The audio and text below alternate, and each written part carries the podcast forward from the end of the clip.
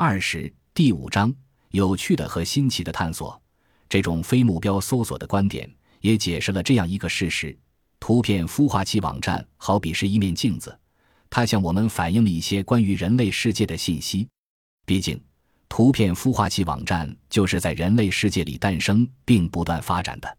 因此它已经成为一个收集了人们熟悉主题的庞大目录，从蝴蝶到人脸，从城堡到行星。从日落到宇宙飞船，尽管这些都不是他的目标，但他们都是在这个网站上被发现的。碰是美国雅达利公司于1972年发行的一款投币式街机游戏。该游戏模拟乒乓球比赛，玩家需要控制乒乓球拍上下移动来反弹乒乓球。如果一方未能反弹乒乓球，对方就会得到一分。该游戏被认为是世界首款视频游戏。与图片孵化器网站或自然进化一样，新奇性搜索是另一种类型的非目标搜索。它不像自然进化那样神奇，但它的优点是可以变成一种能在计算机上运行的算法，因此我们可以科学的测试它，看看它能做些什么。它也提供了极大的便捷性，因为它可以应用于容易编程的领域，如走廊内机器人行为的简单模拟。可以想象。单机电脑游戏 Pong 的编程肯定比完全沉浸式的现代三维射击游戏要简单得多，因此要判断非目标搜索在新奇性搜索中的优势，我们不必编写最复杂的程序，例如展示地球所有的荣耀历史，重现类似自然进化这样的宏大脉络等等。如果它能够像预期的那样运作。我们应该能够在新奇性搜索运行时发现信息收集器正在按由简到繁的顺序收集信息，并表现出明显的非目标特性。为了不断寻找新事物，最终机器人不得不发现周围世界是由墙壁和门组成的，而它虽然会撞到墙壁，但却能穿过门洞。但是，即便你暂时接受了这个观点，即搜索是从简单到复杂的过程。你仍可能担忧新奇性搜索最终会永远的被困在毫无意义的行为之中，找不到任何有意义的出口。目标的设定之所以让人放心，是因为它将无穷可能性的空间压缩到仅剩少数几个实用的选项。例如，既然可以选择开车去上班，那便没有人会认真考虑爬行去上班的好处。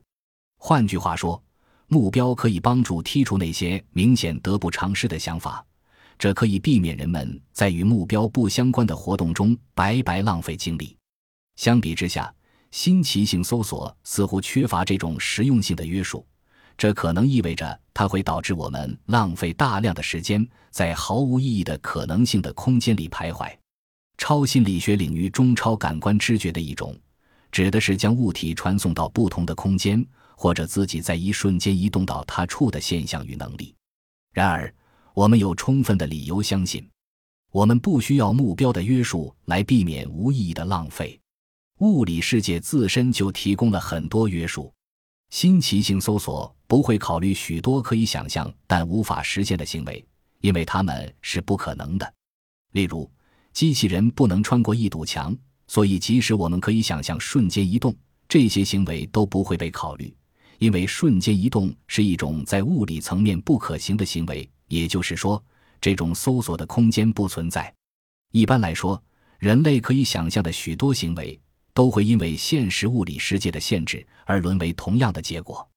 例如，我们可能想象过成千上万种穿墙而过的行为，但是由于物理现实的限制，所有这些可想象的行为在现实中都被简化为同一个结局。即撞到墙上并停下来，因为穿墙而过根本就不可能实现。重力以类似的方式限制了人类的行为，所以无论你如何想象自己在天空中自由飞翔，当你从前廊跳下时，现实的结果几乎总是同样的不幸，摔得伤痕累累。因此，在搜索新奇事物时，实际尝试的行为空间变成人类可以想象的所有行为空间。这个空间虽然看似更大，但新奇性搜索的空间仅是其中的一小部分。这也是新奇性搜索变得实际可行的前提。世界的物理特性限制了新奇性搜索能考虑的所有行为，这一想法也解释了新奇性搜索积累世界信息的趋势。真正成为下一步行为的踏脚石的那些行为，必须尊重现实世界运作的方式和规律。回到上文的例子，开车去上班比爬行去上班更有可能获得新奇感，因为你不需要将一整天的时间都花在上下班的路上。因此，在同时面临这两种选择时，新奇性搜索会倾向于集中在开车去上班这一选项上，因为这是一块更优质的踏脚石。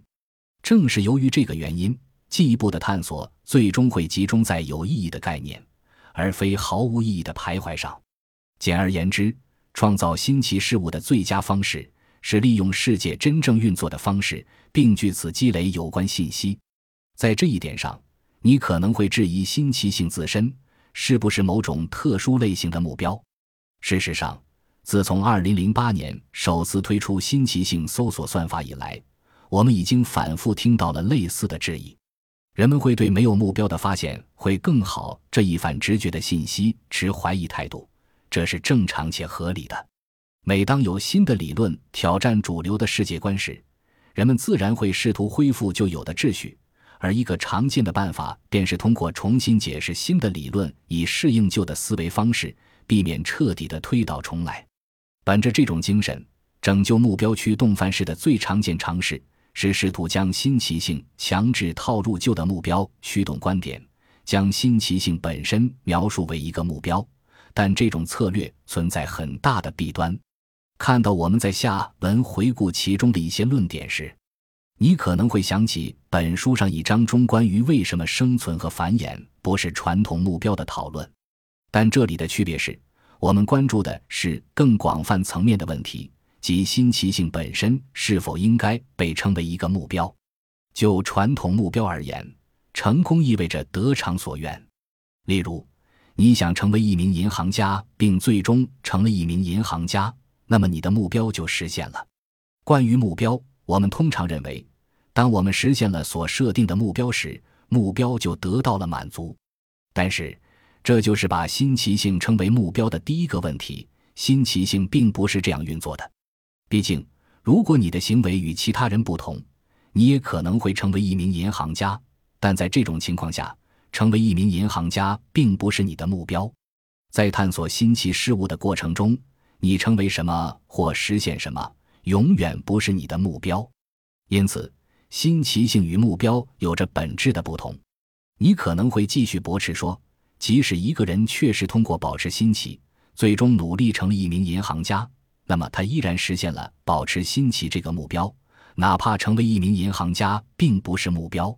然而，第二个问题随之而来：保持新奇本质上是一个难以捉摸的、变化莫测的概念。我们不可能时刻牢牢地秉持这个理念。例如，如果你保持银行家的身份太久，新奇性便丧失了。那么，我们是否可以说你已经不再满足保持新奇这个目标了呢？从另一方面来看，如果你的目标是成为一名银行家，而你最终也成了一名银行家，这个目标就得到了绝对满足，其满足性并不会随着时间的推移而变得模糊或难以界定。不仅如此，假设保持新奇是你的目标，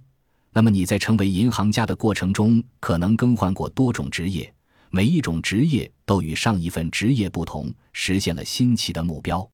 这会令你陷入一个自相矛盾的境地，即在成为银行家之前，你实际上已经多次实现了保持新奇的目标。那么，就这个意义而言，成为银行家对实现新奇性的目标是否还有意义？最根本的问题在于，将新奇性视为一个目标，需要我们扭曲自己的逻辑，以尽可能的套用传统的以目标为导向的思维方式。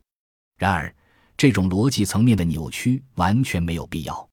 我们在本书中探讨“目标”一词，是为了帮助诸位做出重要的区分，而不是掩盖差别或混淆定义。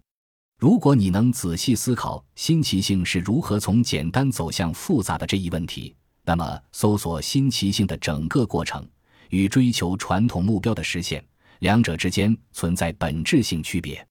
这就是如果我们试图用目标概括所有类型的发现和探索过程，就必须要做出前述逻辑扭曲的原因。目标是驱动成功的老式引擎，而新奇性则是不同的东西。为此，让我们时刻牢记目标与新奇性这两个不同术语的差异，而不是将二者混为一谈。同样的逻辑过程也解释了为何新奇性搜索很像自然进化中的生存和繁衍，两者都是对可能发生的事情的约束，并且可能都在一开始得到满足。这两个过程都催生出了并未被设定为初始目标的伟大发现，